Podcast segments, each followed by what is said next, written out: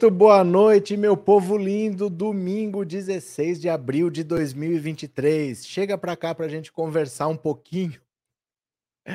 Esse título dessa live é provocativo mesmo, porque assim, eu acho que eu nunca ri tanto na vida como eu ri hoje. Porque eu estava procurando as notícias aqui para fazer a live. E aí eu vou passando de um portal para o outro, para o outro, para o outro, vou procurando as notícias interessantes. A hora que eu entrei no portal Terra, e eu vi essa notícia do quanto custa ficar no hotel sete estrelas no Emirados Árabes, em Abu Dhabi, que o Lula e a Janja ficaram tal. Cara, como a imprensa é previsível. Como a imprensa é previsível. Primeiro, porque assim, eles não pagaram, porque eles foram convidados pelo governo dos Emirados Árabes, eles não pagaram um único centavo, nada custou para o Estado brasileiro. Então, quanto custa não interessa ou é só uma curiosidade. Quem tiver curiosidade de saber, um dia talvez você queira se hospedar lá, pode, como turismo, né? Pode interessar para você, mas politicamente não quer dizer rigorosamente nada. Só que assim, 29 de novembro de 2022, ano passado, a gente estava assistindo Copa do Mundo, o Eduardo Bananinho apareceu lá no, no Catar sambando na nossa cara disse que foi entregar uns pendrives lá, apareceu no meio de uma Copa do Mundo. E quando ele apareceu, eu fiz um vídeo e postei, eu vou mostrar para vocês com a data. Eu falei: vocês têm ideia do quanto custou essa viagem do Eduardo Bolsonaro? Você tem ideia de quanto custa de, um, de uma hora para outra, do nada, se aparecer no meio de uma Copa do Mundo? Porque pacote para a Copa do Mundo você vende com três, quatro anos de antecedência. Muitas vezes a pessoa que vai para uma Copa já compra para a Copa seguinte, parcela, se programa. De última hora, num evento desse, não tem voo para o país, não tem hotel, o país está cheio, né? Ainda mais o Catar, que só tem uma cidade praticamente, só tem Doha lá, não tem mais nada. Então ali estava tudo tomado, todas as sedes eram numa cidade só, né? Nunca aconteceu isso numa Copa do Mundo. Então é uma fortuna se aparecer do nada lá. Mas você não sabe quanto custou. Você não tem ideia, porque ele é da família Bolsonaro, porque ele é da direita. Se fosse o Lula, eu disse em novembro. Se fosse o Lula, você saberia. Se fosse o Lula, esse ia ser o assunto. Se fosse o Lula, só se falaria disso. Mas como não é da esquerda, como é da direita, ninguém está interessado em saber quanto está custando, o que, que ele está fazendo lá. Porque aqui estava tendo trabalho, né? Na Câmara dos Deputados. Ele apareceu lá do nada. Ninguém se interessou, fica por isso mesmo. E não é que eles fizeram isso, é o Lula viajar, já estão dizendo quanto custou cada linha, mesmo sendo de graça, mesmo não tendo sido pago, mas eu ria, mas eu ria, mas eu ria. Eu falei, o Lula me transformou agora em profeta? É possível que eu estou fazendo profecia agora? O Lula me transformou em profeta? É inacreditável o nível. Da... Eu queria que alguém do Portal Terra visse esse vídeo. Como é que eles têm essa cara de pau de ser tão parciais desse jeito, de tratar sempre o Lula como vamos descobrir o segredo dos gastos presidenciais. Nem tem gasto. Nem tem gasto. Mas quando um cara de uma família dessa, bandida, que nós sabemos os negócios que eles estão tendo lá nesses países árabes, aí, ou na Arábia Saudita, ou nos Emirados Árabes, ou no Bahrein, que eles gostam de ir, foram 150 vezes para lá. Bolsonaro está com 9 mil presentes no sítio do Nelson Piquet. O cara tá lá no meio da Copa do Mundo sambando, ninguém quis saber de nada. Ninguém quis saber de nada. Então eu falo para vocês, às vezes vocês se chateiam, ah, faz um vídeo explicando para eu mostrar. Gente, a vida é assim. Eles já acreditaram no, na verdade deles. O esporte deles é bater no Lula, com motivo ou sem motivo. Não adianta você ficar preocupado com o que eles pensam, porque eles não vão mudar, por mais ilógico que seja. Não adianta chegar para a verdade para essa gente, não. O bolsonarismo é uma doença sem cura. Você pode esfregar os fatos na cabeça dele que ele vai continuar optando pela mentira. E mais uma vez está a imprensa mostrando quanto custa ficar no hotel que o Lula ficou, sendo que o Lula não gostou um centavo, não custou nada para o Estado brasileiro porque ele era um convidado. E quando o Dudu Bananinha vai para lá, ah, o Dudu Bananinha está na Copa do Mundo. É inacreditável o que a gente tem que passar. Mas eu ria. Eu vou mostrar o vídeo original com a data para vocês verem. 29 de novembro eu falei. Quando for o Lula, você vai saber. Eu terminei o vídeo falando isso. Quando for o Lula, você vai saber, mas não deu outra. É o Lula viajar e agora você sabe quanto custa, mesmo não tendo saído do nosso bolso. Inacreditável. Vamos ver aqui? Quem está aqui pela primeira vez, se inscreva no canal. Quem já é inscrito, mande um super chat, um super sticker, torne-se membro. Ó, ninguém mandou nada, ó. Uma mão lava a outra, viu? Porque o YouTube divulga mais se vocês tiverem mais interação. Então colabora aí. Vamos dar uma olhada, ó. Vou mostrar aqui para vocês. Gente, mas eu ria. Eu vou mostrar primeiro a matéria. Vamos ver aqui a matéria do portal Terra. Olha só que bonitinho. Conheça o hotel Sete Estrelas onde Lula e Janja se hospedaram em Dubai. Ó, presidente e primeira-dama receberam tratamento real como convidados de um dos homens mais ricos do planeta.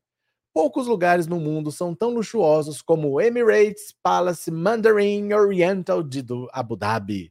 Lula e Janja entraram para o livro de hóspedes VIPs do Hotel Sete Estrelas na capital dos Emirados Árabes Unidos, Após deixar Pequim, onde fizeram uma visita de Estado, o presidente, a primeira-dama e a comitiva desembarcaram no país da Península Arábica para mais uma rodada de negociações de acordos comerciais e ambientais.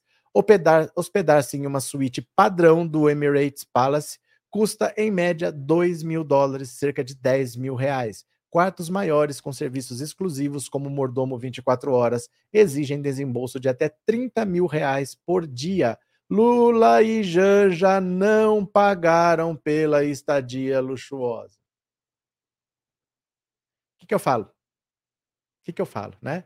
Como convidados oficiais do governo, eles tiveram todas as despesas custeadas, conforme destacou a correspondente do Globo e Globo News, Bianca Rotier, na matéria da TV. O anfitrião do casal foi o presidente dos Emirados e emir de Abu Dhabi, Sheikh Mohammed bin Zayed Al Nahyan, com fortuna avaliada em 30 bilhões de dólares, cerca de 150 bilhões de reais. A agenda apertada não permitiu a Lula e Janja usufruir das atrações do hotel, como praia particular, piscinas com temperatura controlada, spa com viagens sensoriais curativas. Tudo isso aí é perfumaria, viu? Isso é frescura, não quer dizer nada.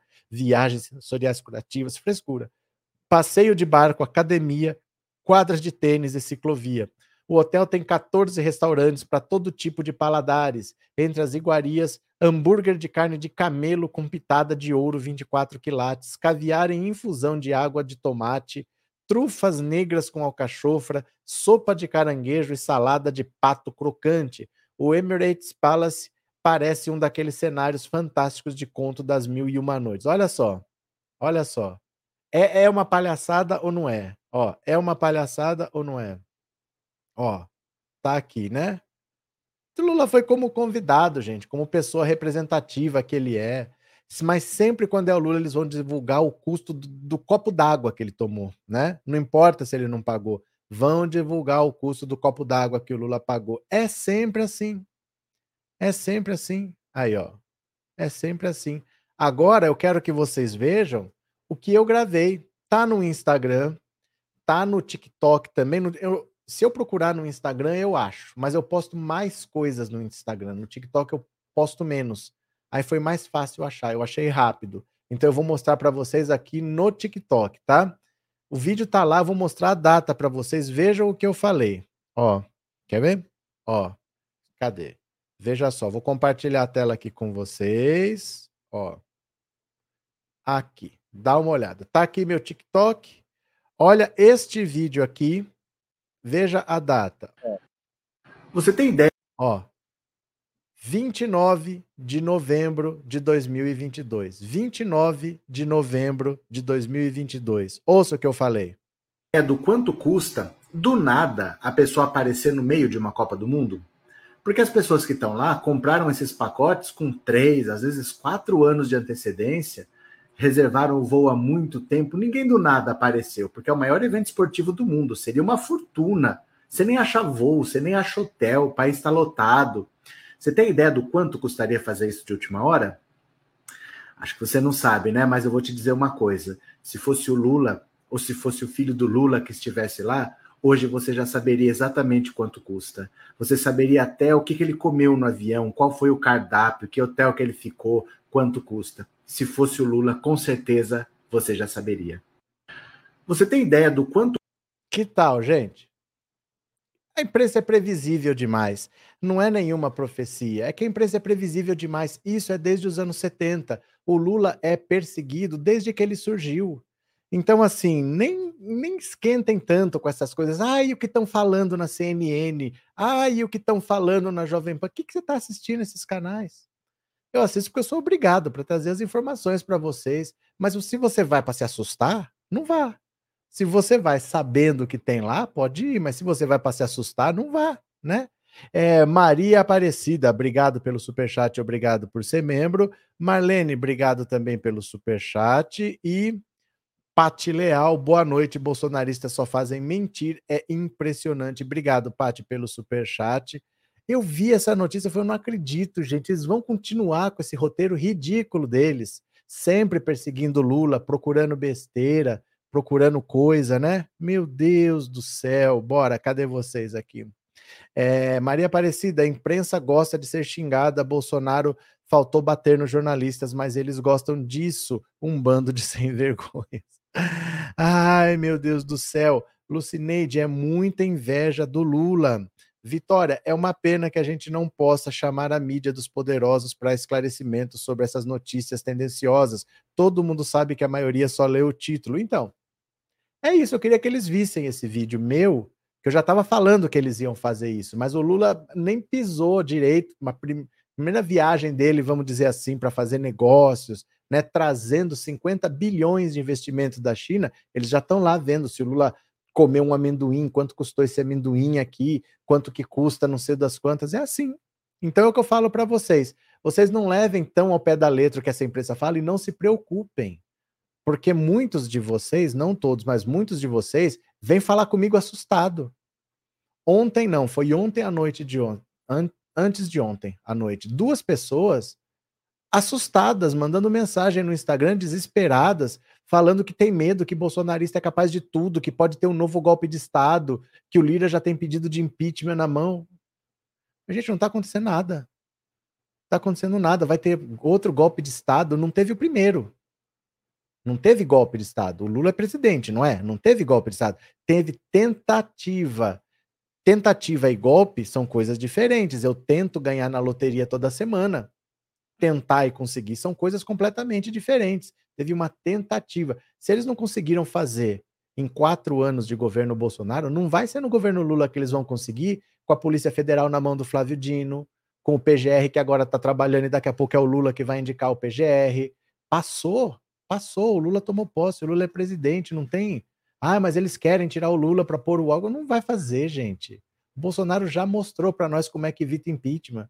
Se soltar um dinheirinho lá, eles votam do jeito que quiser e acabou. O Bolsonaro já provou que você consegue o que você quiser na Câmara. Então não vai ter impeachment. Tem pessoas que se assustam, por isso que eu falo dessas coisas. Entendam que a empresa sempre vai bater no Lula. Não, não deixe o seu coração, ó, meu coração vai acalmar o dia que tiver todo mundo aplaudindo, porque esse pessoal não vai estar aplaudindo nunca eles nunca vão aplaudir, eles sempre vão bater, com motivo ou sem motivo. Você não pode se deixar levar por isso, entendeu? É para acalmar seu coração. Eulália, obrigado pelo super sticker, viu, Eulália? Muito obrigado. Maju, muito obrigado pelo super sticker e obrigado por ser membro, viu? Muito obrigado, valeu, obrigado de coração. Elaine, obrigado pelo super sticker, viu? Vitória, obrigado também pelo super sticker, valeu, muito obrigado. Maristela, boa noite. O pobre não pode ter nada, é uma afronta para a elite, mas as joias que o Bolsonaro descaradamente queria embolsar, tudo bem. E sempre vai ser assim. E sempre vai ser assim. Então entendam quem está falando com você. Porque tem gente que fala assim: eu preciso que você me explique isso para eu falar para o Bolsonaro. Gente, vocês dão ouvido para Bolsonaro. Porque a questão é: ele não quer saber. Ele só quer te irritar. O bolsominion é um ressentido. Do mesmo jeito que ela falou, o pobre não pode ter nada. Eles são ressentidos de ver alguém que não tinha nada e chegou lá, porque ele não chega. Ele, se, ele tem esse ressentimento, ele tem esse rancor. O bolsominion é um rancoroso. Ele não aceita ver um nordestino que chegou lá. Ele quer saber cada detalhe. O Bolsonaro pode fazer o que ele quiser. O Bolsonaro pode roubar, você não tem problema, é da direita, tá tudo bem. Ele está acostumado a ser humilhado pela direita, agora não pode, a esquerda tá lá e, não, e eu não tô. Aí não. A esquerda sempre, a direita sempre teve lá para eles, tudo bem, né? Cadê? Boa noite, Margarida. Lula aproveita bem a viagem porque vai trazer bilhões em investimentos. É que isso daí, esses investimentos, gente, isso daí é, é natural. O Brasil é um destino interessante. não era na mão de um presidente que fica toda hora falando que vai rasgar a Constituição. Esse é o problema. Nós ficamos quatro anos com o presidente falando assim: ó, você quer pôr o seu dinheiro aqui? Você pode pôr, mas amanhã eu posso rasgar todas as leis e fazer outras. Então o que, que vai acontecer com o seu dinheiro? Não sei. Será que vai ter uma corte para você reclamar? Será que vai ter um parlamento trabalhando? Será que vai ter um ministério público? Será? Será que seu direito vai ser respeitado? Será que seu dinheiro não vai desaparecer? Que eu vou falar, ah, nacionalizei tudo. Ninguém sabe. Quem que investe num país em que o presidente fala toda hora que vai dar um golpe de Estado? Que não vai aceitar o resultado da eleição? Que só Deus tira ele de lá? Quem que bota dinheiro nesse país? Bota no país do lado aí, ó. Tem 200 países no mundo para pôr dinheiro. Por que você vai pôr num país desse? Então, Bolsonaro atrasou a nossa vida. Esses investimentos, muito provavelmente, estavam represados. Estavam esperando o Bolsonaro sair de lá e vir um presidente minimamente centrado para conversar. Agora nós vamos investir no Brasil. Eles sempre estariam investindo aqui. Eles sempre estariam colocando dinheiro aqui. Mas no país do Bolsonaro, ninguém aperta a mão do Bolsonaro, né? Cadê? Cadê? Canal do Scud. Aproveite bem, Lula e Janjo, o casal mais bonito do Brasil. Ana Lúcia, a burrice bolsonarista me assusta. Estão falando que Lula é contra a educação. Mas é isso que eu estou falando, gente. Vocês não têm que dar atenção. Vocês não têm que dar atenção. Vocês têm um inconformismo com o que eles falam. Por que, que isso desperta um inconformismo em vocês? A gente não manda na cabeça das pessoas. Deixa falar. E vocês têm que parar de sofrer com o que o Bolsonaro fala, porque nada tem sentido. Dali não sai nada que se aproveite. Se você juntar tudo que todos os bolsominions falarem, botar no liquidificador, bater e espremer, não pinga nada. Por que que isso mexe com vocês? São quatro anos de governo mais 2018 de campanha, já era para vocês estarem vacinados contra isso, mas isso ainda. Vocês ficam loucos quando o Bolsonaro faz alguma coisa, vocês dão muita trela para eles, de verdade, assim. Vocês levam muito a sério o que eles falam. Ignora. Eles vão falar, deixa falar. Perder a eleição, o Lula é presidente, o Lula tá aí, ninguém vai tirar ele de lá. O Lula não vai tomar posse, o Lula não sobe a rampa. Quantas vezes estão falando que o Lula não isso, o Lula não aquilo? Ignora, deixa para lá. Quer ver? Cadê? Helena, boa noite. Infelizmente vai ser assim o governo todo, mesmo quando o governo. Mesmo, lógico.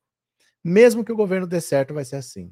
Isso aí não adianta. O Lula colocou o Brasil de 15 economia para sexta economia do mundo, mas eles falam que o Lula quebrou o Brasil. Isso aí não adianta, gente. Não adianta. Não adianta. Ó, aí, ó. Ana Lúcia, mas eu sofro e fico pé da vida. Mas isso é uma decisão sua. É isso que você tem que botar na sua cabeça. A dor é inevitável, mas o sofrimento é opcional. A dor é inevitável, mas o sofrimento é opcional. Se eu te der um tapa na sua cara, vai doer. Claro que vai doer. Mas se você carregar essa mágoa para toda a sua vida, que você não aceita que aquilo tenha acontecido, isso aí é uma opção sua. Entendeu? Se acontecer uma coisa ruim, vai doer. Claro que vai doer. Mas agora o sofrimento que vem depois é uma opção. Isso depende da importância que a gente dá para aquilo. Enquanto vocês dão opção para gente que não tem nem cérebro, vocês vão sofrer. Vocês vão sofrer. Vocês não podem dar importância. Você só sofre porque você dá importância. É isso, né? Olha o que, que eles falam, gente, né? É, Márcia, depois que o povo aceitou tantos absurdos do Bolsonaro, falar de Lula é piada. Cadê? Jonai, Janailton, por que a esquerda fica dando audiência à extrema direita? O que, que é dar audiência? Me explica, o que, é dar audiência? É, Paulo, ao falar que só Deus o tiraria da presidência, Bolsonaro promove Lula a Deus. Ai, Sônia, eu não ouço um, ca um canal bolsominion. Vocês podem até ouvir, mas vocês têm que saber o que, que vocês estão ouvindo. Porque você ouve querendo ouvir elogio. Ah, eu estava ouvindo a CNN e estavam atacando o Lula. O que você esperava? Ai, que absurdo que falaram na, na Jovem Pan. O que você esperava? Você tem que saber o que você vai ouvir lá. Se é isso que você quer ouvir, tudo bem, você pode ouvir. Você já sabe o que eles vão falar. Eu já sei o que eles vão falar e eu ouço. Porque eu quero saber o que, que eles falam. Eu quero saber o que, que eles pensam. É importante. Não, você não pode achar que tem um lado só. Você vai para um jogo, você tem que saber que tem uma outra equipe lá que você tem que derrotar. Isso é uma coisa, mas eu não vou ficar chocado com o que eles falam. Ai, meu Deus, o que eles falaram do Lula. O que, que a gente vai fazer agora? O Lula precisa saber, alguém precisa avisar o Lula. Esse sofrimento é opcional. Você sofre se você quiser, se você dá importância para essa gente. Ó, enquanto eu, eu às vezes ouço a Jovem Pan, eu começo a rir. Porque enquanto eles ficarem fechadinhos ali, um monte de gente que pensa igual, passando pano para tudo de errado que eles fazem e dizendo que eles estão certos, PT vai se perpetuar no poder. Por mim, todas as rádios podiam ser Jovem Pan. Eles ficam todos unidos lá, falando que tá tudo certo. Beleza, tá tudo certo? Pode ficar falando que tá tudo certo. Só que das últimas seis eleições, a direita perdeu cinco. E só não perdeu seis em seis porque não deixaram o Lula disputar em 2018. Então continuem, não mudem, não mudem direita. Continuem aí falando que tá tudo certo. Ponham o Bolsonaro de novo para disputar em 2026. Batalhem para ele recuperar os direitos políticos e ser candidato. Porque se ele perdeu sendo presidente, imagina não sendo ninguém. Bota de novo o Bolsonaro, apostem suas fichas de novo em Bolsonaro. Por mim, gente, eles fiquem lá entre eles falando o que eles quiserem, que eu só dou risada, né? Cadê?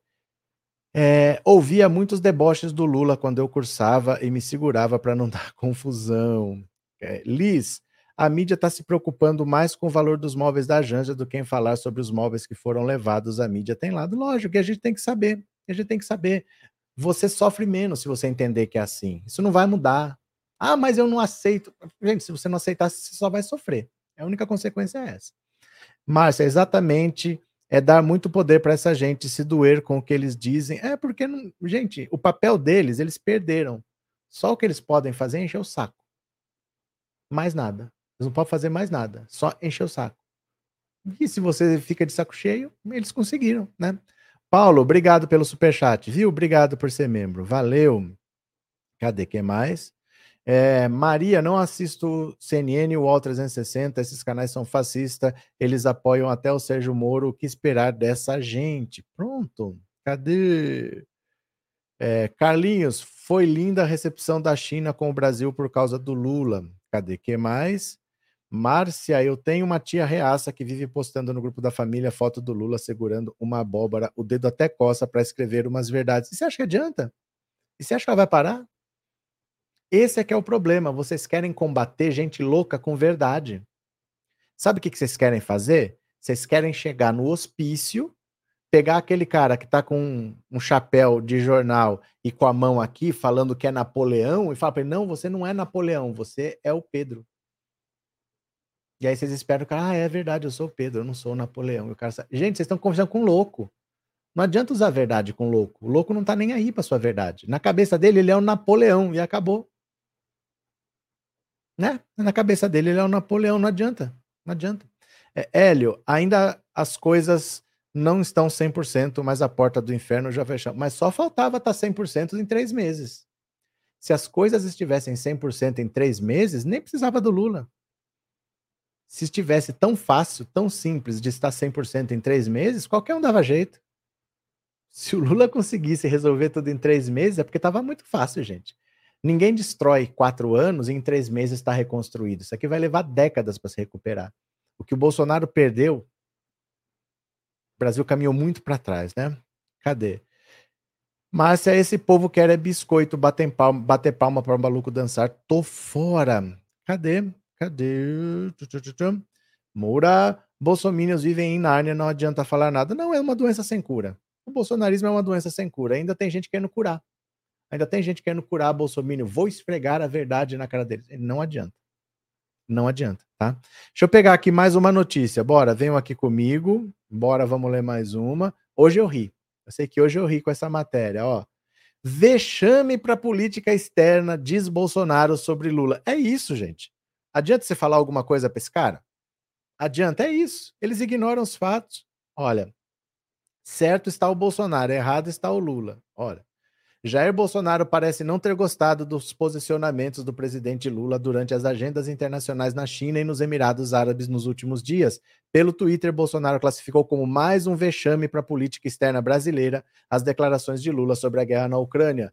Na manhã deste domingo, Lula concedeu uma coletiva de imprensa em Abu Dhabi, nos Emirados Árabes, e um dos assuntos principais foi a guerra da Ucrânia. Lula teve uma fala que repercutiu bastante. O presidente acusou os Estados Unidos e Europa de contribuírem para a continuidade da guerra entre Ucrânia e Rússia. Ué, mas é. Eles querem derrubar a Rússia e estão ajudando a Ucrânia, ué. A paz está muito difícil. O presidente da Rússia, Vladimir Putin, não toma iniciativa de paz. O presidente Vladimir Zelensky não toma iniciativa de paz. A Europa e os Estados Unidos terminam dando a contribuição para a continuidade dessa guerra. No começo da tarde, Bolsonaro compartilhou um trecho da entrevista em que Lula disse que é preciso que os Estados Unidos parem de incentivar a guerra e comecem a falar em paz. É preciso que a União Europeia comece a falar em paz para a gente poder convencer o Putin e o Zelensky de que a paz interessa a todo mundo. Da China, o cara acusa os Estados Unidos de incentivar a guerra. Diz também que o conflito, no momento, só está interessando a Putin e a Zelensky. Lula, Dilma e Stedley juntos, mais um vexame para a política externa brasileira. Não, bom, bom é quando o presidente atacava a China. Quando ele chamava a vacina, a vacina Coronavac, ele chamava de vacina. Quando ele chamava o coronavírus de comunavírus, bom era esse tempo da política externa brasileira né, que o Weintraub saía para atacar a China, o Walter era ministro da Educação. O que, que ele tinha a ver com a China? Lembra o Ernesto Araújo, que era o ministro das Relações Extraterrestres, o Fábio Weingarten, que era da SECOM, o Dudu Bananinha. Bom era esse tempo, porque todo mundo atacava a China. A China que está mandando 50 bilhões de dólares para o Brasil, bom é quando o governo Bolsonaro atacava, né? E aí você vai achar que esse cara vai mudar? Precisa esfregar a verdade na cara dele? É um louco um retardado, né? É, a esquerda tem que comunicar sobre tudo, esse é o fraco dela. Não, não concordo com vocês, não concordo. E a esquerda precisa parar de falar que a esquerda é fraca nisso, a esquerda é fraca naquilo. Vocês não veem a direita ficar falando isso. A direita não fica falando, ah, o Bolsonaro é fraco nisso, o Bolsonaro é fraco naquilo. A esquerda gosta de atacar a esquerda. Agora vocês acostumaram, a esquerda é fraca, a esquerda é fraca. Me fala um partido de direita que se comunique bem. O PSDB se comunica bem? União Brasil se comunica bem? O PP se comunica bem? Qual que é um partido de direita que se comunica bem? Fala para mim. É que vocês comparam o banditismo do gabinete do ódio, a repercussão criminosa de fake news da direita, com o que você pode fazer dentro da lei. Não é verdade isso que a esquerda se comunique mal. É que vocês comparam com o crime. Vocês comparam com o gabinete do ódio. Tudo que eles fazem tem impulsionamento por robôs. Tudo que eles fazem é na base de fake news, é na base do crime. Depois está todo mundo respondendo a inquérito. Isso daí não vai ser feito mesmo. Mas a esquerda gosta de criticar a própria esquerda. Você não vê a esquerda criticar. O bolsonarista aparece aqui, Bolsonaro, o melhor presidente da história. Ah, mas eu tenho algumas críticas pontuais a fazer. Você não vê eles falando isso. A esquerda gosta de bater na própria esquerda. Isso precisa mudar. Todo, nada que a esquerda faz presta. Ah, isso aqui está muito fraco. Ah, aquilo precisa mudar. Gente, a gente precisa entender que nós somos minoria. Nós não podemos ser o próprio inimigo, né? Cadê? Frederico, se para ter um parâmetro de só para ter um parâmetro de comparação, volta a ler a agenda do presidente. Só... Gente, eu não vou ficar vendo a agenda do Lula, sabe por quê? Porque a agenda do Lula tem qualidade, não é questão de quantidade. Quando você lê a agenda, você só vê quantidades de compromisso. O Bolsonaro tinha coisas ali que, na verdade, era motociata disfarçada. Então, se você vê quantidade, não é por aí, entendeu? Comparar agendas. É qualidade dos compromissos. Ó, vou te mostrar aqui, ó. Vou te mostrar, olha. Lula volta da China com reunião sobre violência nas escolas e indicação para o STF entre as prioridades. É uma reunião com ministros, governadores, prefeitos, STF. Qual que é o peso disso? Se só tiver um compromisso nesse dia. Você entendeu? Não é questão de comparar a agenda, não é questão de comparar a quantidade. Olha o peso disso, dele enfrentar um problema, convidar governadores, prefeitos, STF, ministros para uma reunião. E o Bolsonaro que colocava na agenda viagem ao Rio de Janeiro. O que, que ele ia fazer? Entregar um espadim para os formandos de não sei da quanto. Viagem de volta para Brasília. Então não é uma comparação justa. Eu mostrava a inanição do Bolsonaro, mas não é comparar agendas, não é isso que se faz. Viu? Não é não. Agora, quem quiser fazer, pode fazer. É só por governo.gov.br que você acha lá, viu? É, Márcio, eu posso até falar alguns equívocos da esquerda com, com quem é de esquerda. Fora da bolha, jamais vou dar material para a língua ferina. Não é que a esquerda tem esse hábito. E a esquerda bateu na Dilma sem dó em 2013. Bateu na Dilma sem dó né? A esquerda bateu muito. A popularidade dela caiu 50%, caiu pela metade, caiu 40 pontos em 15 dias. A gente precisa aprender com essas lições. A direita não bate na própria direita. As Jovem Pan, eles se reúnem lá, tá sempre tudo certo, né? Cadê? Eu É, Lula já vai trazer a solução dos problemas do Brasil. Cadê? Olha lá, Maria da Conceição, eu acho que nós devemos fazer a nossa parte, conversar sobre o governo Lula e mostrar os seus feitos. Mas isso nós fazemos aqui. Isso nós fazemos. A questão é o seguinte: às vezes a pessoa quer se mostrar mais de esquerda do que a outra, batendo. E a direita não faz isso. Nós somos minoria. Entendam isso. Nós somos minoria. Nós estamos aqui, sabe Deus como. O Lula achou o caminho. O Lula achou o caminho. Não é a esquerda fechado com a esquerda, porque quando era Lula presidente e vice Brizola, nem para o segundo turno foi. Ele entendeu como é que tem que fazer. Então ele consegue, mesmo sendo de esquerda, que é minoria, ele conseguiu ampliar o eleitorado dele, não é convertendo as pessoas em esquerda, é mostrando para elas o que pode ser feito em benefício do país. As pessoas que não são de esquerda votam no Lula. Pessoas que não se identificam com a esquerda votam nele. Mas a gente tem que entender que não, eu não sou mais esquerda do que o outro porque eu fico apontando defeito. Ai, não, eu não sou passapado, eu não faço isso. Não. Temos que ter consciência que nós somos minoria, nós somos vulneráveis. Principalmente, nós somos vulneráveis, viu? Cadê? Cadê? Hélio, Lula é um conciliador de primeira, uniu o judiciário, o parlamento, não satisfeito, quer pacificar o mundo e curar o Brasil dos feitos do golpe. Bora para mais uma, bora para mais uma aqui, ó. Vereador que sacou arma durante discussão com cidadão dentro da Câmara Municipal tem mandato cassado. Gente, as coisas estão acontecendo, viu?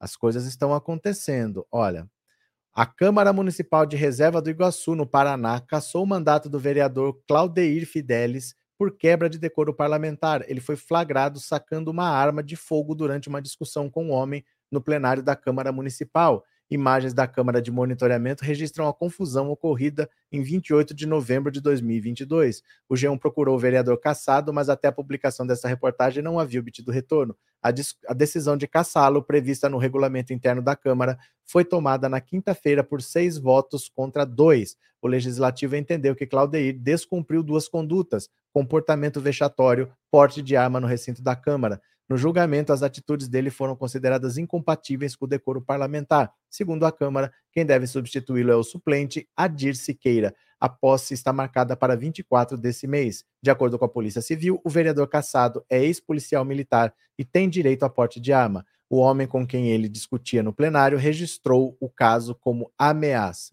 O cara simplesmente sacou a arma para o outro dentro da Câmara. Quer dizer, não é questão que eu tenho direito a porte de arma ou não. O regimento da Câmara diz que ninguém pode usar.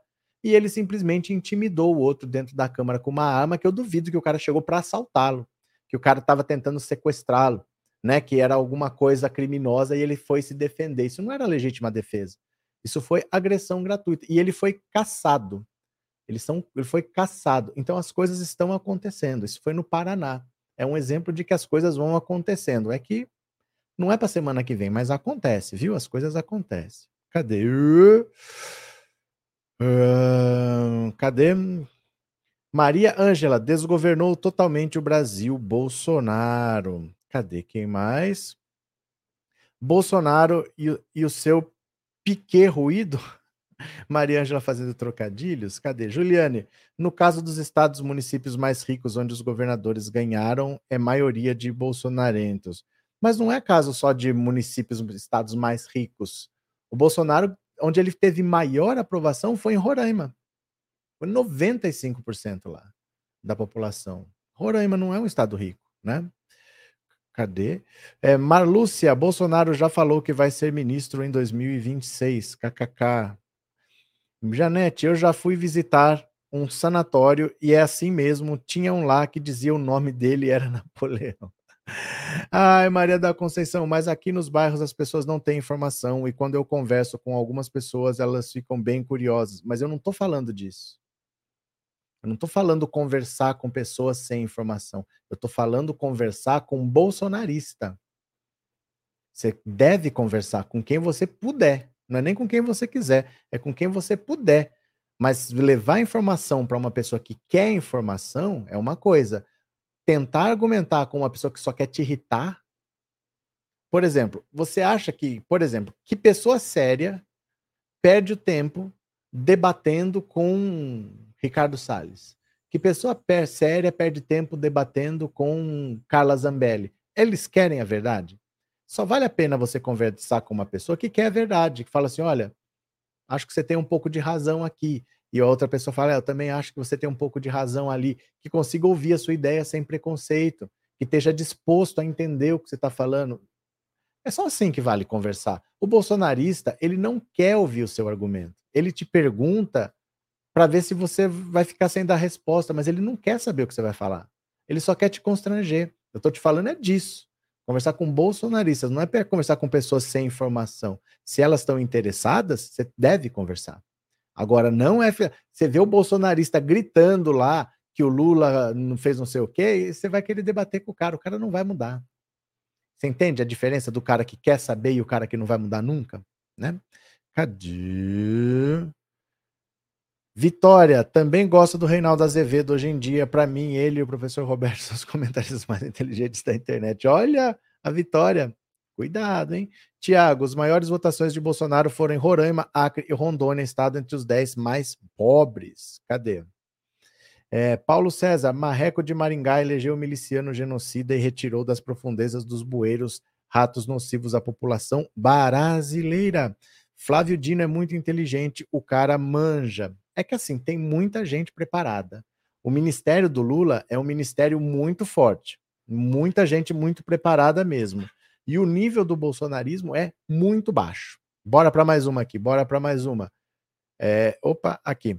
Lula volta da China com reunião sobre violência nas escolas e indicação para o STF entre prioridades. Ó, de volta ao Brasil após a vitória à China e aos Emirados Árabes Unidos, o presidente Lula tem uma semana cheia pela frente. A indicação do ministro do STF, que tem o seu advogado Cristiano Zanin como favorito, os episódios de violência nas escolas, o arcabouço fiscal estão na lista de prioridades do presidente. Lula tem uma nova viagem para frente no fim de semana, desta vez à Europa. O presidente desembarca em Brasília na noite de domingo. A indicação do substituto do ministro Lewandowski, que se apresentou, que se aposentou na última terça-feira, ganhará força nessa semana. Como mostrou o Globo, a expectativa de que Lula tenha selado durante a viagem à China essa escolha. O presidente do Senado, Rodrigo Pacheco, uma peça fundamental para o trâmite do processo de indicação à corte, integrou a comitiva presidencial ao país asiático. O nome precisa ser aprovado pelos senadores. O favorito para ocupar a vaga é o advogado Cristiano Zanin, de 47 anos, que foi advogado do presidente e é responsável pela estratégia que derrubou a sua condenação na Operação Lava Jato. Lula elogiou o desempenho de Zanin publicamente em mais de uma oportunidade e o chamou de grande revelação jurídica e tem dito que tomará a decisão sobre o STF sozinho. Em outras frentes, o presidente comandará na terça-feira uma reunião com todos os governadores e os presidentes da Câmara, Arthur Lira, do Senado e do STF, Rosa Weber, para discutir medidas que contenham a escala, que contenham a escalada de violência em ambiente escolar. O Ministério da Educação tem trabalhado na elaboração de um programa de proteção às escolas que envolve um pacote de investimentos, uma série de recomendações e a formação sobre o tema. Nesta segunda, o MEC debaterá as ações que serão levadas à reunião. Integrantes do governo ouvidos pelo Globo afirmam que há pressão para a rápida entrega de soluções em meio ao debate de um assunto complexo que possui diversas nuances e que desafia o corpo técnico dos ministérios. Caberá a Lula avaliar sugestões apresentadas e o bater do martelo quanto às medidas até terça. Também foram convidados para a reunião no Palácio do Planalto o Procurador-Geral da República, Augusto Aras, e representantes de prefeitos. Entre as medidas emergenciais já anunciadas pelo governo estão a ampliação do trabalho de inteligência da Polícia Federal na identificação de ameaças e a liberação de 150 milhões para o apoio às rondas escolares. O Ministério da Justiça e Segurança Pública também publicou uma portaria para responsabilizar as plataformas digitais pela veiculação de conteúdos com apologia à violência nas escolas.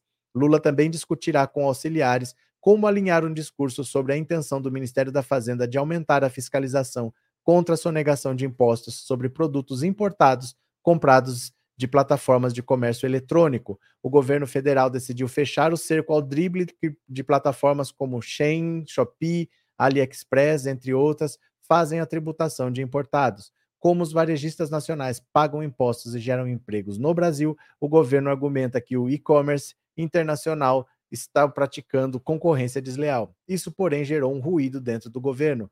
Primeiro grande teste do Palácio do Planalto no Congresso, o projeto do novo arcabouço fiscal é outro tema que está na mesa do governo. A expectativa é que o projeto seja enviado ao Congresso nesta segunda-feira. O texto prevê novas regras para os gastos públicos e substitui o atual teto de gastos. A proposta terá que ser aprovada pela maioria dos deputados, pelo menos 257 dos 513. Depois passará também pelo Senado.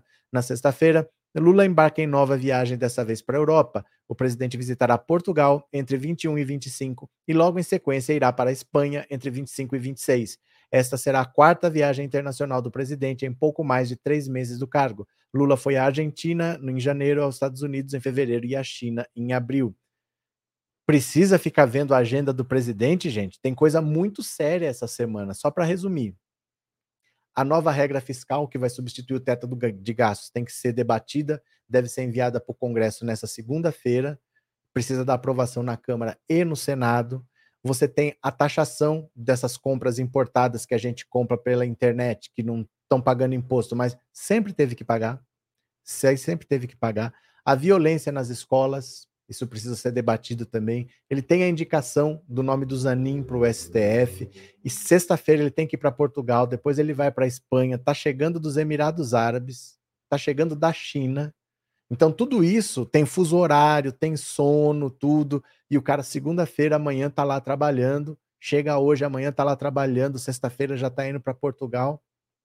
É, não é brincadeira, não, viu? Não é brincadeira, não. Continuemos, continuemos. É um governo que trabalha, tá lá para isso, né? Alzenir, obrigado por se tornar membro, obrigado pelo apoio, viu? Muito obrigado de coração. Cadê? Carlinhos, o Bozo e a Michelle não vão mais às igrejas. Por quê? Porque o Lula ia fechar as igrejas, lembra? Você lembra que o Lula ia fechar as igrejas? Então eles pararam de ir, porque eles estão achando que a igreja está fechada. Deve ser isso. Só pode ser isso. A culpa é do Lula, gente. A culpa é do Lula, né? Cadê? Não, não, não. Cuba e Venezuela poderiam fazer parte dos BRICS, assim seriam libertos das sanções impostas a eles. É que assim, o que, o que eles têm a oferecer? A Venezuela tem petróleo a oferecer. Agora, Cuba é um país pequeno que não exporta e não importa nada porque não tem dinheiro. Não é porque tem embargo. Eles não têm dinheiro, eles não têm indústria. O que, que eles vão exportar? O que, que você pode comprar? O que, o que eles podem vender, eles já vendem. Rum se você for no seu supermercado, tem rum cubano e charuto. Qualquer loja de conveniência tem lá coíba, charuto cubano. É só isso. Eles não têm mais o que vender. Eles não vendem, não é porque tem embargo, eles não vendem porque não tem indústria. Eles não têm indústria para vender, eles não têm dinheiro para comprar. A situação de Cuba é mais séria do que parece. Não é porque Cuba não é o paraíso porque tem embargo, viu? Mas esse já foi o assunto de ontem, né? É, Wina, o Lula tem mais energia que um garoto. Eita, tô feliz em ver o veinho dando conta do recado bacana. O Lula trabalha muito. O Lula trabalha muito. Eu acho que o trabalho é que mantém ele jovem. O trabalho é que mantém ele ativo, né? É... Boa noite. A direita diz que os eleitores do Lula é desinformado e eles, ao contrário, são os políticos que estão sofrendo com a esquerda. Deixa eu falar, né? Deixa eu falar. Claudete, esse negócio de taxação dos importados, nossa, os nazis estão inventando de tudo. Mas sempre teve. Sempre teve. É que a maioria das pessoas. Assim, a internet no Brasil, ela não é como nos Estados Unidos, assim, que todo mundo tem, todo mundo usa há muito tempo.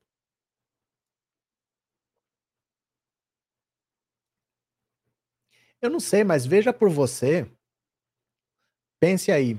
Há quanto tempo você usa para valer a internet? Não assistir vídeo no YouTube, mas usar para fazer compra. É, quanto tempo você está fazendo isso com alguma regularidade? Porque até muito pouco, ainda hoje, você vê gente que fala assim: ah, eu não tenho coragem de pôr meus dados de cartão de crédito. Muita gente ainda não usa. E muita gente está usando há pouco tempo. Mas eu, há muito tempo, eu compro coisas no exterior, coisas que não tem aqui no Brasil, e antes a gente não sabia onde comprar na China, não tinha acesso a um site da China que vendesse. A gente comprava dos Estados Unidos, normalmente da Amazon. E sempre teve que pagar imposto, sempre teve. A gente já fazia conta. Quanto custa? É, vai custar 80 dólares, mais o frete, isso vai dar tanto. Quando chegava aqui, tinha que pagar 60% de imposto, sempre teve. A gente não recebia o produto em casa.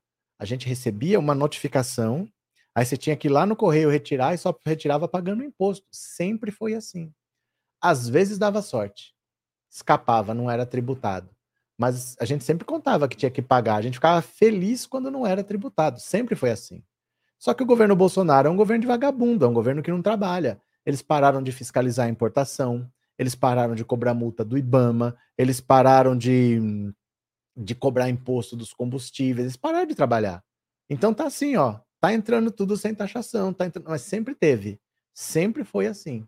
Não é que inventaram esse imposto agora. Sempre teve. E não se cobrava porque o governo Bolsonaro parou de trabalhar.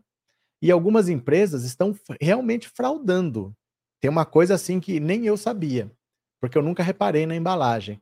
Mas às vezes você pega lá, você recebeu um produto, tem lá o seu endereço. Se você olha o remetente, não vem o nome da empresa. Vem, não vem lá, por exemplo, AliExpress, vem o nome de uma pessoa. Porque de pessoa para pessoa, até 50 dólares não é tributado, mas isso é de pessoa física para pessoa física. De empresa para pessoa física, sempre teve taxação. E essas empresas às vezes burlam. Elas mudam o nome do remetente para chegar com o nome de uma pessoa física e não o nome da empresa. Então isso aí é crime. Isso é crime, né? Mas é isso. Cadê? Uou, cadê? Canal do Samuel, poderia falar um pouco do crescimento econômico da Colômbia? A presidente de esquerda está fazendo um bom trabalho. Eu não tenho a menor ideia do que acontece na Colômbia. Não tenho a menor ideia. É porque, assim, tem canais que falam de tudo, mas não é uma pessoa. São um canal com várias pessoas, aí tem um especialista em, em política internacional, outra economia internacional, o outro fala disso, outro fala daquilo. Não tem como uma pessoa saber tudo. Uma pessoa só saber tudo, eu não acompanho. Porque não dá para você se especializar em tudo. Então eu só falo do Brasil. Só. Eu não tenho ideia do que acontece na Colômbia. Você me desculpa, viu, canal do Samuel? Não tenho ideia do que acontece lá. É, Claudete, eu mesma tenho medo e não sei quando compro. É minha filha que me ajuda a comprar, eu não sei. Então, por isso, muita gente chegou nessa, já nessa fase do Bolsonaro que não estava cobrando imposto. Então, parece que nunca se cobrou, entendeu? Muita gente que chegou agora não pegou a fase em que se cobrava, que era o correto, que é o que a lei manda. Então muita gente, ah, mas nunca cobrou, agora o Lula quer cobrar. Não, é que você chegou durante esses quatro anos de governo Bolsonaro, que era um governo de vagabundo. Cadê? Cadê? É, covardia essa taxação só fortalece empresários bolsonaristas. Não é covardia, é combate à sonegação. É sonegação de impostos. Essa lei existe há, não posso dizer décadas. Eu não sei de quando é essa lei, mas essa lei sempre teve aí. É taxação de importação, sempre teve. Sempre teve. Porque você pode fazer assim, por exemplo, eu, em vez de fabricar no Brasil, ó, vou te dar um exemplo concreto para você não achar que eu estou inventando. Você sabe quantas fábricas a Nike tem no mundo? Sabe quantas fábricas a Nike tem no mundo? Zero. Zero. A Nike não fabrica tênis. Ela não fabrica calçados. Ela não fabrica nada. Ela projeta nos Estados Unidos. Ela vai para um país, normalmente China, ou então Filipinas, ou então Vietnã, ou então é, Indonésia. Ela vai para um país, normalmente, que não respeita a legislação trabalhista, que usa trabalho infantil, que usa trabalho escravo, e lá ela produz com um custo baixíssimo. E aí de lá ela manda para África, manda para Europa, manda para América, manda para todo lado. Espalha pelo mundo. Então, essa taxação é porque existe no mundo, sabe o que é globalização? É isso. Existe no mundo a tendência das empresas burlarem legislações indo para esses países. E aí você está prejudicando aquele povo. Aquele povo está trabalhando sem receber o que merece aquele povo está sendo escravizado. E eles estão usando isso para quebrar a nossa indústria. Então, por que, que eu vou comprar um sapato no Brasil se eu comprar um sapato importado e ele chega aqui muito mais barato? Chega mais barato às custas de escravizar alguém lá.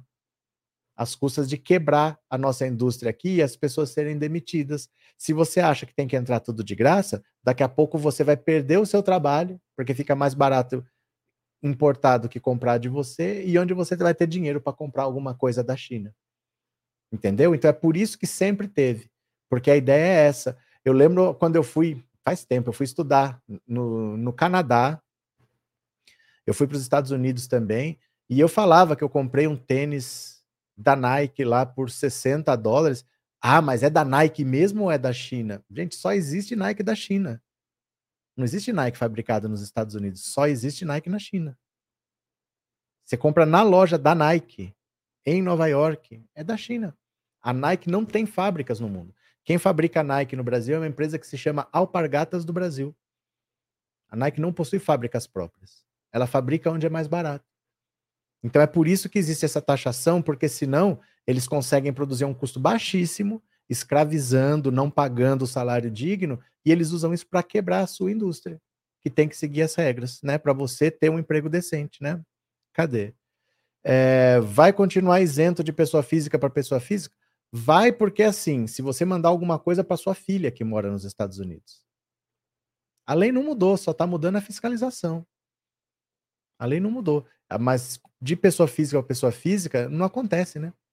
Não acontece. Só se você mandar algum presente para alguém que mora fora. Porque mesmo assim você paga imposto. Porque se presente não pagasse imposto, tudo ia ser presente daí, né? Ah, mas é presente. Ah, mas é presente. Então, mesmo que seja presente, paga. Se passar de 50 dólares. Cadê? Leon, acabou as compras pela internet. Comprar agora do velho da van. Não, não acabou. Eu já te falei que eu cansava de comprar e tinha que pagar o imposto. Aí eu fazia a compra se valia a pena. E normalmente valia a pena mesmo pagando o imposto. Vou te dar um exemplo. Ó. Esse braço mecânico aqui, ó, não se fabrica no Brasil. Não se fabrica. Não é questão de que eu comprei da China, ó, T1 aqui, ó. Eu não comprei da China porque é mais barato. Eu comprei da China porque não se fabrica no Brasil. Não se fabrica. Então, mesmo pagando imposto, é a única opção de eu ter um braço mecânico desse. Não se fabrica, não existe uma empresa que faça isso. Você entendeu? É isso. Cadê? Trindade, eu acabei de ler. Obrigado, Trindade. Pessoa física para pessoa física até 50 dólares continua isenta, mas a gente não usa isso. Mas a gente não usa isso. A gente compra de lojas mesmo, né? A gente não usa. Cadê? É, a empresa tem que pagar impostos e não pode faturar bilhões em um país sem deixar um centavos. Cadê? Antônia, só acho que 60% é demais. Só não, é só não comprar, gente. Ninguém é obrigado a comprar. Ninguém é obrigado a comprar. Você entendeu? Eu estou dizendo para vocês que faria sentido, mesmo assim, eu comprava e eu pagava imposto, porque seria mais barato do que o preço que estava no Brasil, mesmo pagando imposto. É que eu falo, vocês chegaram numa fase em que não pagava nada. Mas vocês chegaram na fase da sonegação, isso está errado. O Bolsonaro deseducou as pessoas porque ele parou de fiscalizar. Então tá todo mundo achando que é um absurdo. Sempre foi assim. E valia a pena mesmo assim. Sempre valeu a pena. Mesmo pagando essa taxa, sai mais barato. É que o Bolsonaro acostumou as pessoas que é sem pagar imposto, mas nunca foi. Nunca foi, né? Cadê? Real. Cadê? É, explica não adianta, eles nunca vão entender o que você explica. Não entende, é porque tem gente que de todos os backgrounds, né? Cadê? Comprar até 50 dólares, ou seja, o 245 vai passar a ser taxado. Não, comprar um centavo vai ser taxado. Se você comprar de uma empresa, qualquer valor é taxado. 50 dólares é se alguém, pessoa física, mandar para você.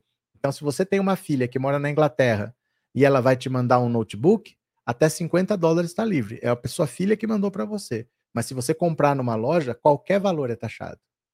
Qualquer valor é taxado. Sempre foi assim, gente. Sempre foi assim, viu? Cadê? Então, bloquear esses apps no Brasil. Quer dizer, porque você não quer usar, você quer que ninguém compre. Você não quer comprar, você não compra. Por que, que você está tão revoltado, hein, seu leão? Você não quer comprar, você não compra. Por que, que você quer que bloqueie? Você quer que ninguém compre, porque você não quer comprar. Você não quer comprar, você não compra né? Cadê? José, essas bugigangas importadas são muito baratas e eu digo, se alguém está levando muita vantagem é porque alguém está perdendo. É que sempre foi assim. A questão é que sempre foi assim. O Bolsonaro acostumou as pessoas com a sonegação, porque as pessoas não sabiam que existia essa taxação, porque chegaram agora, dois, três, quatro anos atrás, que começaram a comprar e elas acham que o certo é não pagar imposto. Sempre teve esse imposto, é o governo Bolsonaro que não cobrou. É igual a gasolina. A gasolina do governo Bolsonaro estava barata porque ele retirou os impostos. Mas o governo não pode não cobrar imposto, gente. Como é que, que vai pagar o Bolsa Família aí, se não cobrar imposto? Somos nós que pagamos isso daí. Não tem como a gente ter o SUS, ter educação, ter tudo e vamos tirar imposto de tudo. Não adianta. Como é que vai ter o seu emprego? Você vai trabalhar onde se for mais barato produzir na China, né?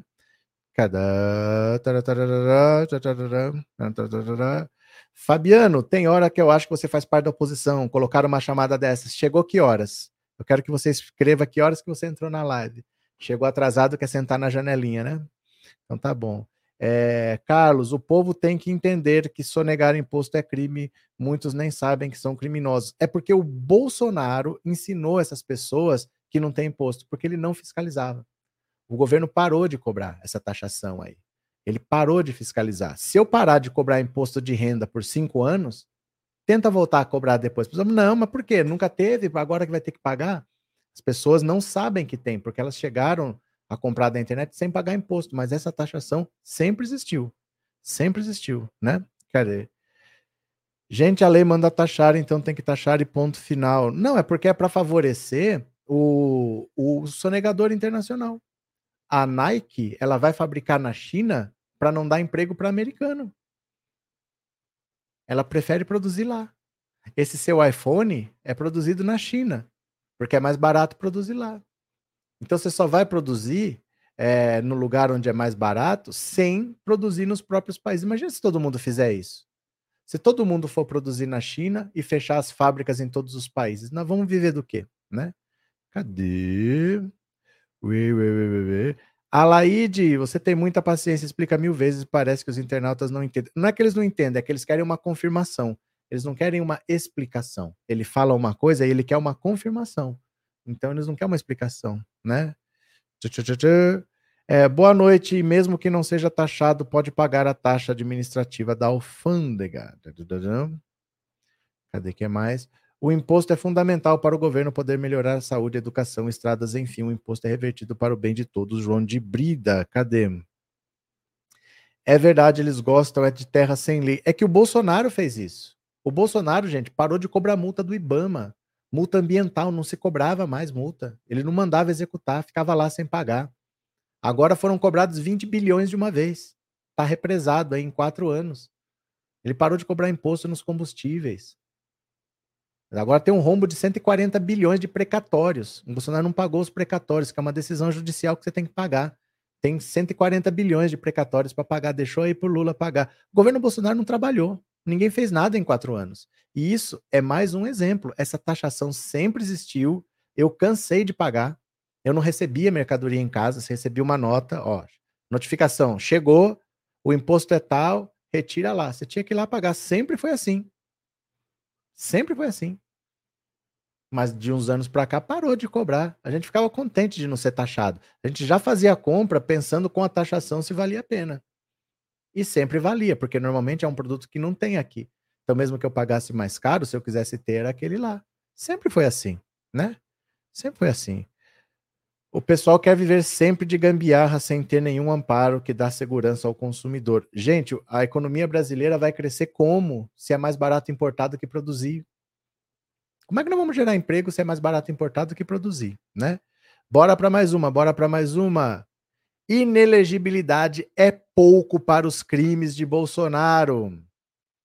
Até a tropa do PL já admite, Jair Bolsonaro deve ser condenado no processo que apura seus ataques ao sistema eleitoral. Se a previsão se confirmar, o TSE impedirá o ex-presidente de disputar eleições por oito anos. É muito pouco para a coleção de crimes que ele cometeu. A PGR pediu que Bolsonaro seja punido por abuso de autoridade e poder político, é, desvio de finalidade e uso indevido dos meios de comunicação. O processo trata da reunião com embaixadores em julho de 2022, a menos de três meses do primeiro turno. O capitão convocou o corpo diplomático para mentir sobre a urna eletrônica e atacar o candidato da oposição. O discurso foi transmitido na TV Brasil e nas redes do governo, inflamando extremistas que já ensaiavam um levante contra a democracia. Se for declarado inelegível, Bolsonaro prolongará as férias até 2031. Ganhará mais tempo para curtir o ócio com os amigos endinheirados. No último feriadão, ele usou o jatinho de Nelson Piquet para passear em Angra dos Reis. Como nem tudo é festa, o capitão ainda deve ser obrigado a lidar com alguns contratempos. No início do mês, ele precisou se explicar à Polícia Federal sobre o escândalo das joias. Nos próximos dias, será ouvido sobre os atos golpistas de 8 de janeiro. O inquérito sobre, a quebra, sobre o quebra-quebra contém uma novidade. O procurador Augusto Aras, que prestou longos serviços a Bolsonaro, parece ter perdido o interesse em protegê-lo. Foi o Ministério Público Federal quem pediu, ainda em janeiro, que o ex-presidente fosse incluído entre os investigados. Ele produziu prova contra si mesmo na madrugada do dia 11, quando divulgou novas mentiras contra o voto eletrônico. Para a Procuradoria, a publicação configurou uma forma grave de incitação a crimes de dano, de tentativa de homicídio de tentativa violenta de abolição do Estado de Direito.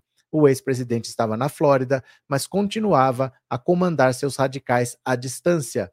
No depoimento sobre os diamantes, Bolsonaro contou uma das histórias da carochinha, disse que só ficou sabendo do presente no fim do mandato e alegou não se lembrar de quem o avisou.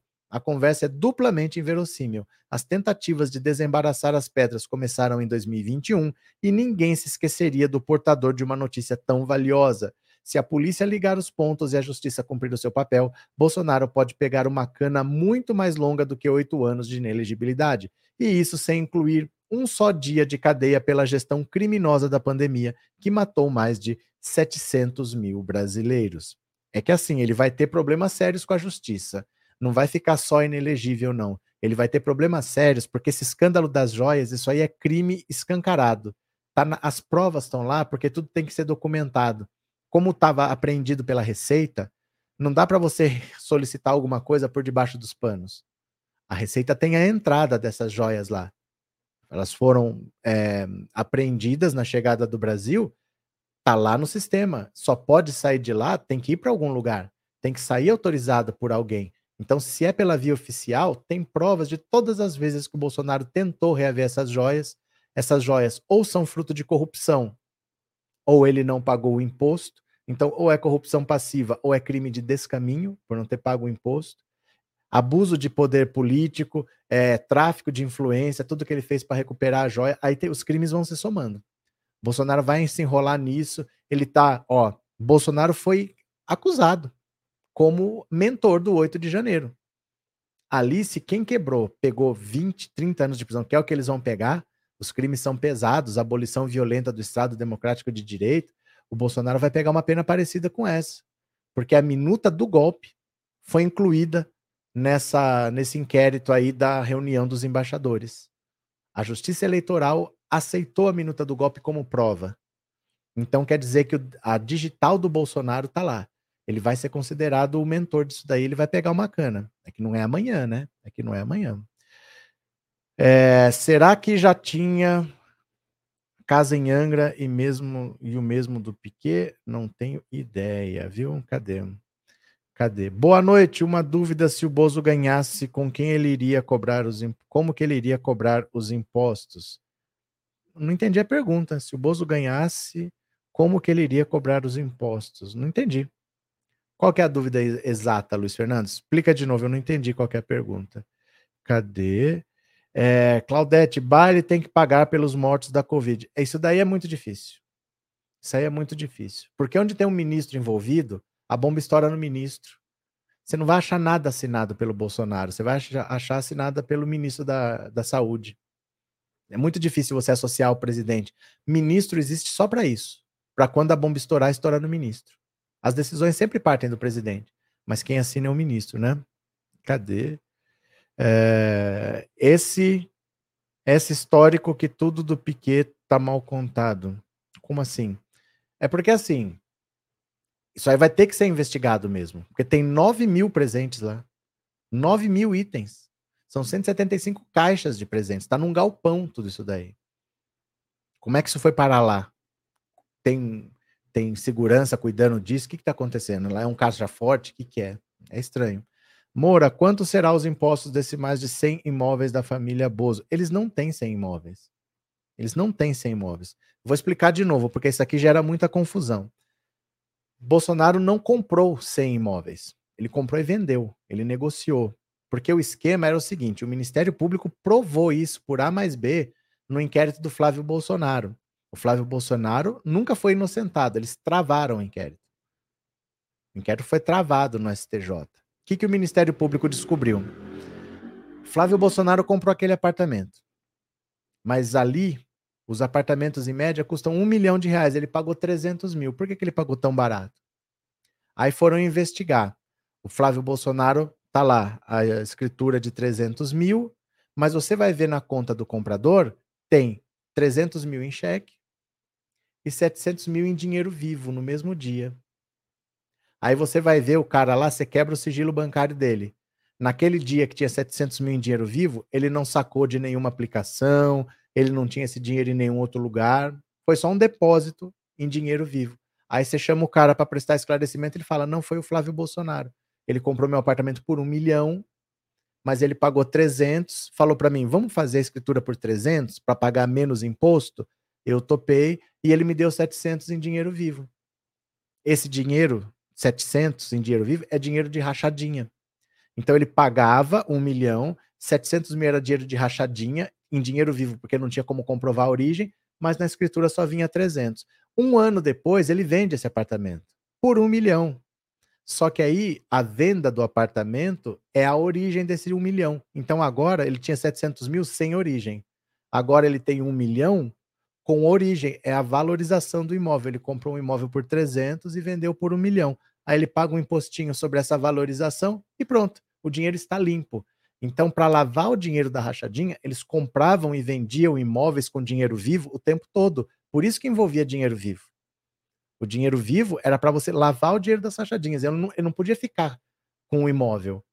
Porque não tem como justificar de onde que ele tirou tanto dinheiro. Ele precisava comprar com dinheiro vivo e vender para vender pelo valor certo e tal dinheiro limpo. Então ele não tem 101 imóveis. Ele comprou, mas ele também vendeu.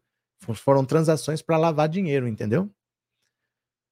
Cadê? Mary e as outras joias presentes que estão guardados na casa dos bolsonaristas vêm à tona o receptor que protege vai ser punido, mas ninguém sabe, gente. Você tem que ter um inquérito, porque eh, eh, ele. ele...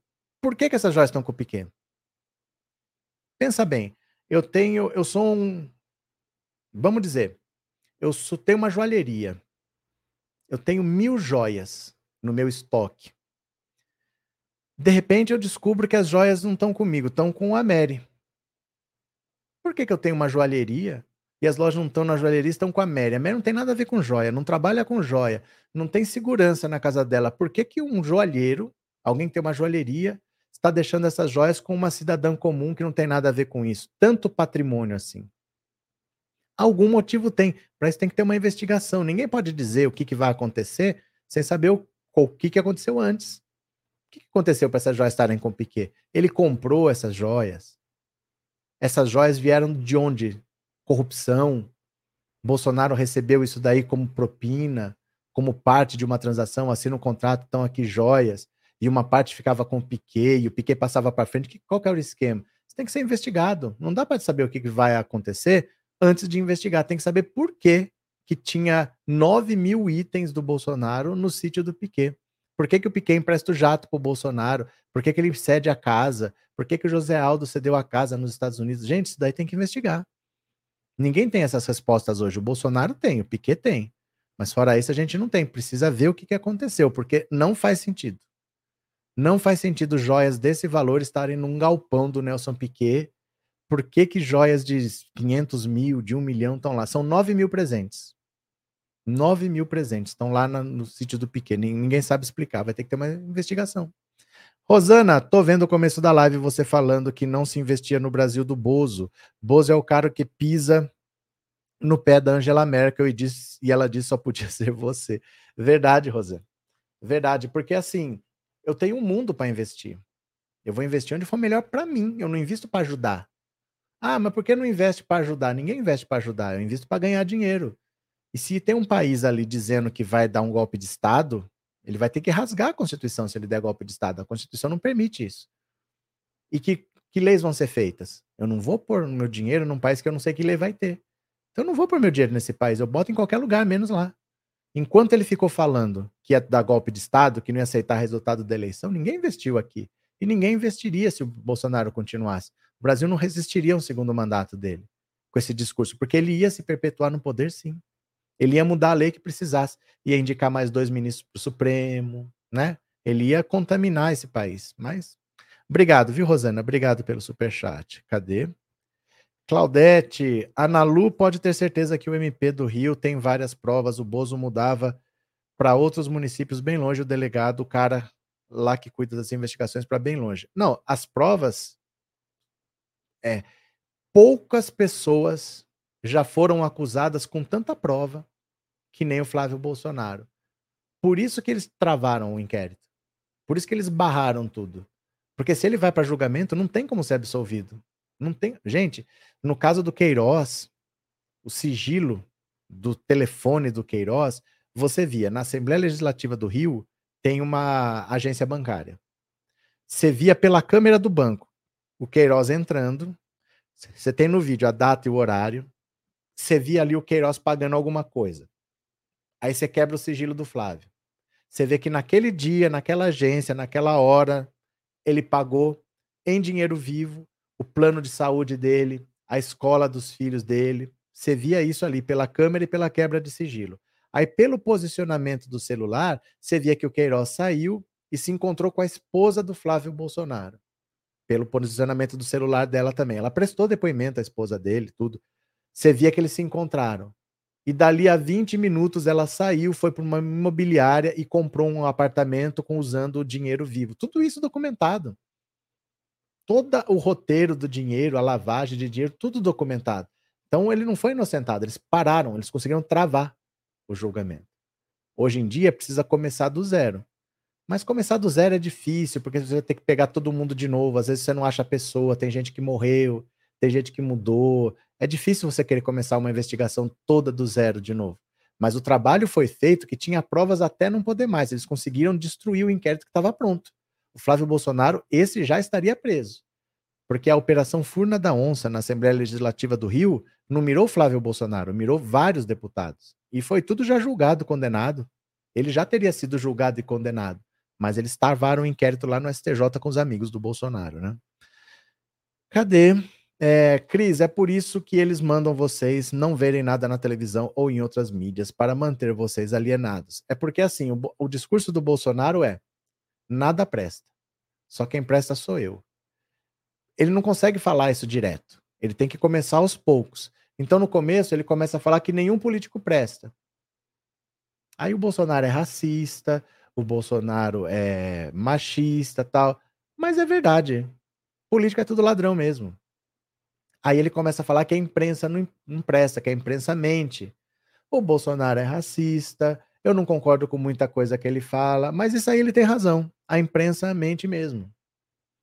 Aí ele começa a falar que gay é falta de pancada. E eu não concordo com muita coisa que ele fala, mas eu, se eu visse na minha frente, eu ia dar porrada também. Com isso daí eu concordo.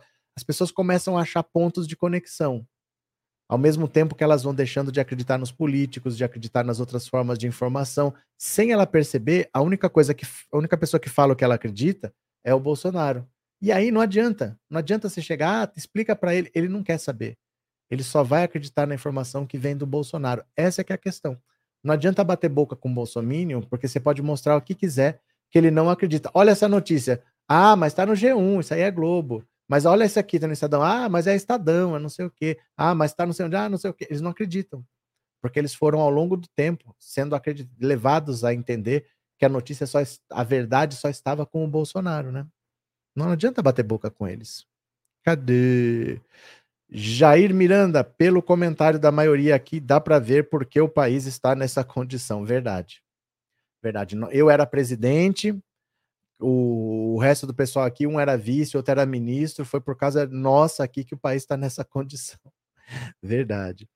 É, Fátima, o presidente Lula foi esmagado por mim, presidente Lula cuta um pouco e muito, eu quero saber quem.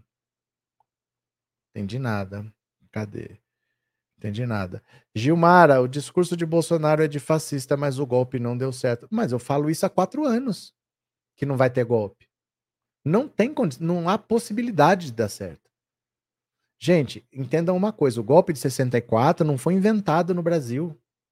Se tivesse sido alguém do Brasil que decidiu, não tinha acontecido ao mesmo tempo na Argentina, no Paraguai, no Chile. O golpe de 64 aconteceu porque foi uma estratégia norte-americana para manter sob rédea curta a América Latina. Porque em 59 tinha tido a Revolução Cubana, que em 61 a Revolução Cubana virou uma revolução socialista.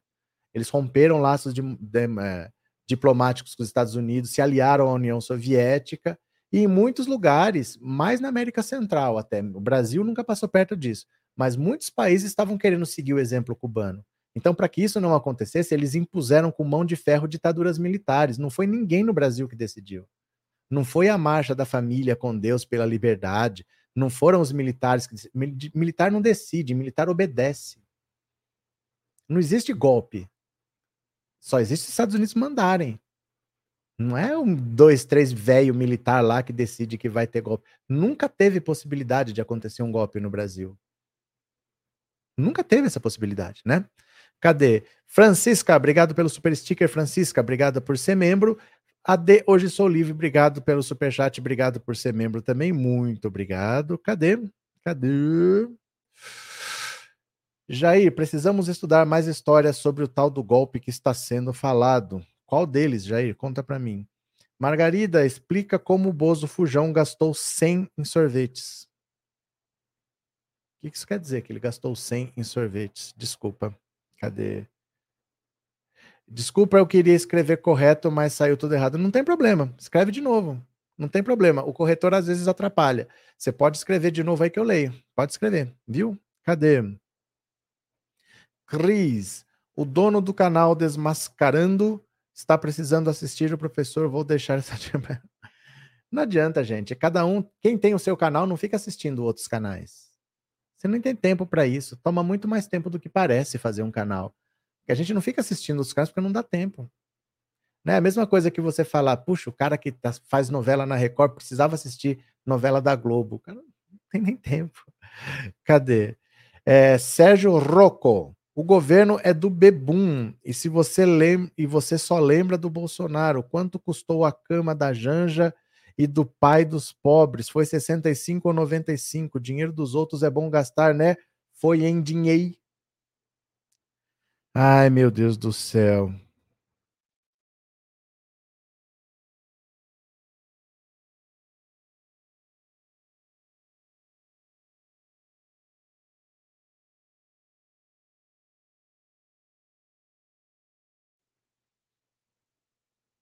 Sérgio Rocco. Planalto gasta 328 mil reais para reformar sala da primeira-dama Michele Bolsonaro.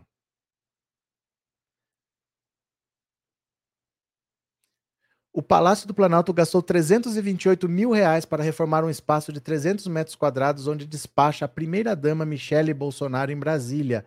Lá está abrigado o Programa Nacional de Incentivo ao Voluntariado que ela preside. A informação foi divulgada por Bela Megali. A jornalista disse que o dado foi obtido por meio de lei de acesso à informação. O espaço foi inaugurado há cerca de um mês e fica no mesmo local onde despacham os ministros do Cidadania, Osmar Terra e dos Direitos Humanos, Damares Alves. O valor, informa a coluna, inclui apenas gastos com obras para readequar o ambiente, uma vez que o mobiliário usado da sala faz parte do patrimônio da União. É só uma reforma. É só uma reforminha. Gastaram 328 mil reais sem comprar nada. Eles conseguiram gastar 328 mil reais. Você faça o que você quiser agora com essa informação. Não sei se vai estragar o seu fim de semana, mas você faça o que você quiser com essa informação. Tá bom, Sérgio Rocco? Cadê que mais? É, Silvana, Sérgio Rocco esqueceu do colarzinho da Michake. Gilmara, a direita não aceita que alguém de esquerda viva bem, ve, veja das críticas a Dilma com o mesmo salário do antecessor, mas a esquerda tem que ser pobre. Meu Deus. Cadê? É, responder a eles é responder ignorantes, oportunistas, pilantras, TecBR. É, Márcio Braga ganhou nas urnas, ganhou na sociedade. Não sei do que você está falando. Só sei que vocês perderam. Ah, gente, vocês estão nessa ainda de eleição, é, em 2023. Parabéns. Cadê? É, Mary, esse bolsonarista é um perturbado e os móveis que o ex-presidente afanou. Gente, o Lula só comprou móveis porque o Bolsonaro roubou o que tinha lá. O Bolsonaro roubou o que tinha lá. Ele sumiu com os móveis do Palácio da Alvorada. E não dá para ir comprar na Marabras os móveis para o Palácio da Alvorada, não dá para comprar na Marabras e ainda ganhar um relógio do Zezé de Camargo e Luciano de brinde. Não dá para fazer isso, né? Cadê? Cadê? Lúcia Lima, pois é, tem jeito não. O marido traído vem da caixa prego produzir essa asneira. Cadê os móveis marido traído para não chamar de manso logo? O que, que aconteceu, Lúcia? Cadê? Maria José, os móveis antigos sumiram de todo o palácio. A cozinha nem a lixeira tinha tampa. Cadê? Jaqueline, por que eles perdem tempo com o canal de esquerda? Tchau, Roco. Não, domingo à noite. O cara não tem nada melhor para fazer. A única coisa que ele tem para fazer no domingo à noite é ser esculhambado num canal de esquerda. É triste a vida desse povo. Esse povo é triste, viu? Cadê? É, Joselita, os móveis foram roubados e precisarão ser repostos. Cadê? Fernandes sempre teve imposto há mais de 10 anos que anilhas para aves da Bulgária e sempre paguei imposto. Sempre teve. Sempre teve. Demetrios, estou adorando as falas do Lula sobre os Estados Unidos nessa viagem, porque o Lula é um patriota. O Bolsonaro era um entreguista. A direita não entende isso. Que o Bolsonaro nunca foi um patriota, ele sempre foi um entreguista, fazia o que os Estados Unidos queriam. E o Lula está lutando pelos interesses do Brasil, né? Cadê? É, Cris dando risada. Penha, esse é o meu presidente. Parabéns, presidente Lula. Cadê o Sérgio Rocco? Sumiu. Gado agora tem que chorar em mandarim, disse a Miriam. Fernandes, esse aqui eu acabei de ler. Jaqueline, por que eles perdem tempo com o canal da esquerda Tchau Roco? Não, é porque eles não têm o que fazer. A vida deles é triste, gente. A vida deles é triste. Eu adoro ver os gatos passarem vergonha, disse a Lívia. A vida deles é triste, né? Cadê? É, eu adoro ver os gatos passarem vergonha. Marlene, canal Desmascarando é ótimo nas análises, em sua síntese de política interna, mas a economia deixa a desejar. Em se tratando de geopolítica, é o típico esquerda OTAN sofrível demais. Carlos, esses insanos ainda continuam perguntando pelo código-fonte seis meses após as eleições. Gente,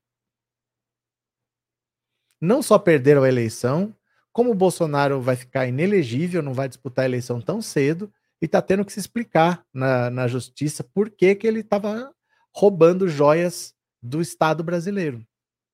Esse cara, para eles, é honesto, né? O que a gente vai fazer? Se o Bozo não, estiv não tivesse levado os móveis do Planalto, não precisaria comprar, disse a Célia.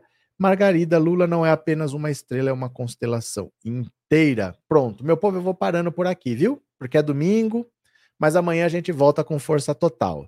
Obrigado para todo mundo que participou. Foi um prazer conversar com vocês, não com todos, porque teve uma gadaiada aí que não é prazer nenhum conversar com gado.